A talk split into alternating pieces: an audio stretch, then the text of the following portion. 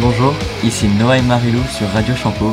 Nous sommes la seconde 8, une des deux classes médias du lycée Champollion, et nous allons vous proposer la revue de presse du mardi 8 novembre 2022 grâce à un travail fourni par les élèves de notre classe. En premier temps, nous allons parler du foot avec l'OM. En ce mois de novembre où la Coupe du Monde approche et l'annonce des joueurs sélectionnés pour défendre les couleurs de la France, Didier Deschamps est face à un véritable casse-tête. En effet, l'équipe est affectée par de nombreuses blessures. On a appris via les réseaux sociaux le forfait de Paul Pogba. Malgré sa détermination pour être prêt à disputer la Coupe du Monde, on sait depuis plusieurs mois que Deschamps ne peut pas compter sur N'Golo Kanté. Raphaël Varane lui aussi est incertain pour disputer la Coupe du Monde.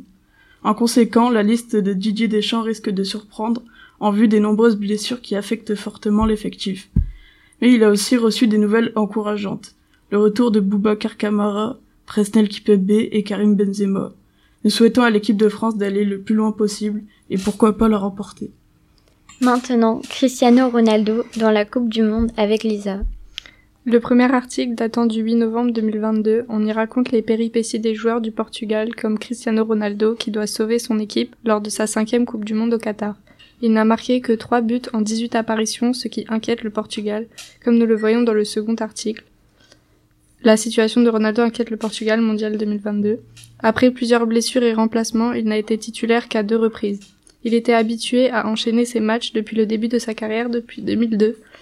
De retour à l'entraînement, il est mis à l'écart par son refus de jeu, son statut de patron de l'équipe nationale n'est pas menacé. À 37 ans, il est sur la pente descendante, mais les Portugais disent ne pas imaginer la Coupe du Monde sans lui. Écologie au Qatar pendant la Coupe du Monde avec Cara. La Coupe du Monde se déroule du 20 novembre 2022 au 18 décembre 2022. Elle a lieu au stade Al Bayt Al Khor au Qatar. Cette Coupe du Monde de football met en place des enjeux écologiques importants qui dégagent beaucoup de CO2 puisque la température ambiante du Qatar est de 40 degrés et la climatisation du stade pour le déroulement des matchs sera de 18 degrés. C'est la Fédération nationale de football association qui a décidé en 2011 du lieu. Elle se passe au Qatar car c'est un des seuls pays qui possède le plus fort revenu par habitant. De plus, l'économie du Qatar est relativement solide et l'inflation reste donc faible.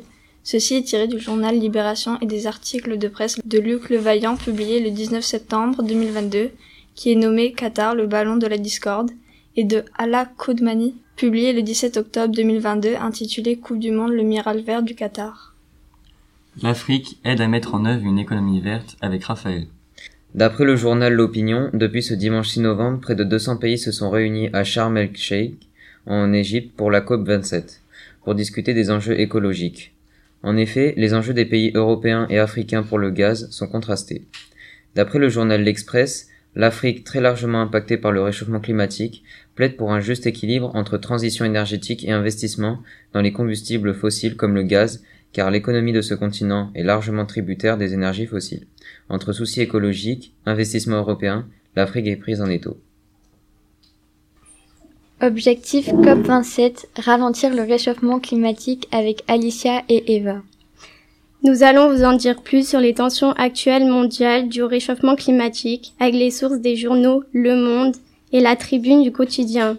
Pour remédier à cela, plusieurs présidents de pays mondiaux se sont réunis en Égypte pour la réunion de la COP27. La réunion se déroule entre le 5 et le 18 novembre 2022.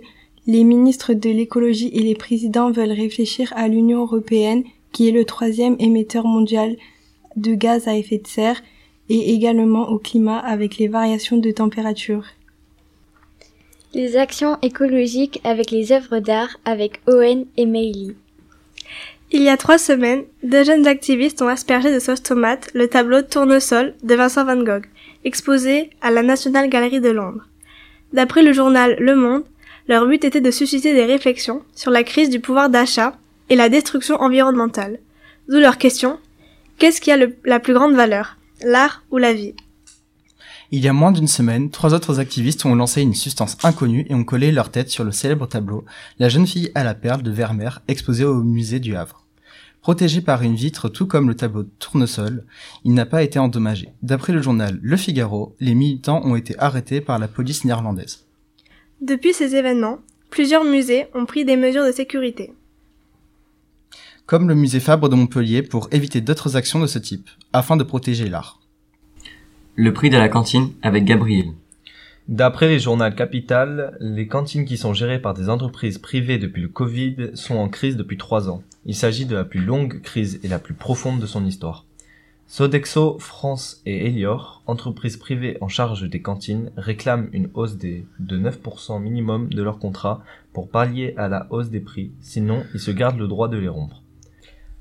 Une rupture de contrat de leur part paralyserait les cantines puisqu'ils s'occupent de 3,2 millions d'élèves et sont présents dans 30 000 cantines. Et selon l'article d'Expresso, ailleurs, cette crise inquiète désormais aussi les parents. Selon un sondage en septembre, 81% se disent inquiets de cette hausse.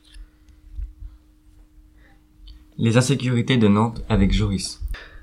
Depuis quelques années, les rues et les quartiers de Nantes sont devenus dangereux.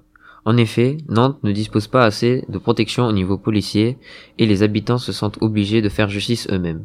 Comme avec Antoine qui se confie dans l'Express qui déloge les dealers de son bâtiment, lui-même grâce à des techniques de mauvaise odeur. À Nantes, le taux de chômage n'a jamais été aussi bas, en 2022, avec 5,7%. C'est l'un des plus bas en France. On peut constater cette insécurité notamment du côté des étudiants et particulièrement des femmes, qui sont harcelées, suivies, menacées, d'après les témoignages de OBS. Elle déclare ne plus pouvoir rentrer chez elle le soir par peur. Racisme à l'Assemblée du RN avec Léo. Racisme à l'Assemblée, le RN à fiel ouvert, par Victor Boiteau, Jean-Baptiste Doulas et Albert Facelli, paru le 3 novembre 2022. Qu'il retourne en Afrique. Le jeudi 3 novembre, le député du RN Grégoire de Fournas a interrompu un élu noir, Carlos Martin Bilongo. La séance a pris un mauvais tournant. La présidente de l'Assemblée décide de clôturer la séance. Le bureau de l'Assemblée se réunit ce vendredi en vue d'une éventuelle sanction. Nous ne siégerons plus tant qu'une sanction extrêmement lourde ne sera pas décidée contre ce député qui a prononcé ces mots infâmes, dit un député. Grégoire de Fournas aura plusieurs sanctions telles qu'un rappel à l'ordre simple qui peut être directement prononcé par la présidente en séance et n'entraîne pas de sanctions financières. La guerre d'Ukraine avec Elodie et Manon. La ville de Kherson est actuellement l'enjeu de la bataille entre l'Ukraine et la Russie. Les Russes apportent des renforts dans la ville ukrainienne. Les troupes de Kiev ont conquis différents villages de la région, dit Luc Mathieu dans Libération. Dans un autre article du journal Les Échos, publié le 6 novembre 2022, Guillaume Tack raconte que 70 000 Ukrainiens quittent leur domicile en raison de la bataille imminente et que les Russes sont préparés depuis longtemps à un potentiel assaut ukrainien sur la ville.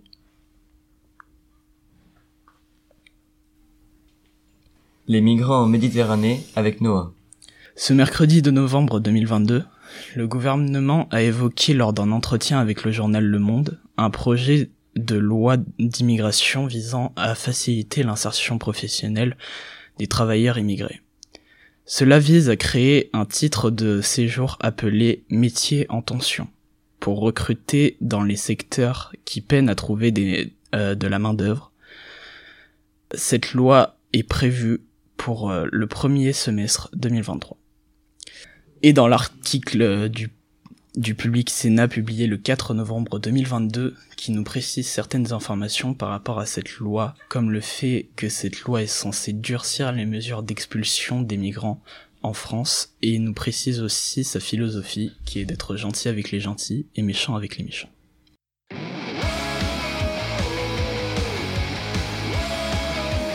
Merci de nous avoir écoutés. C'était la classe média du lycée Champollion de la revue presse du mardi 8 novembre 2022.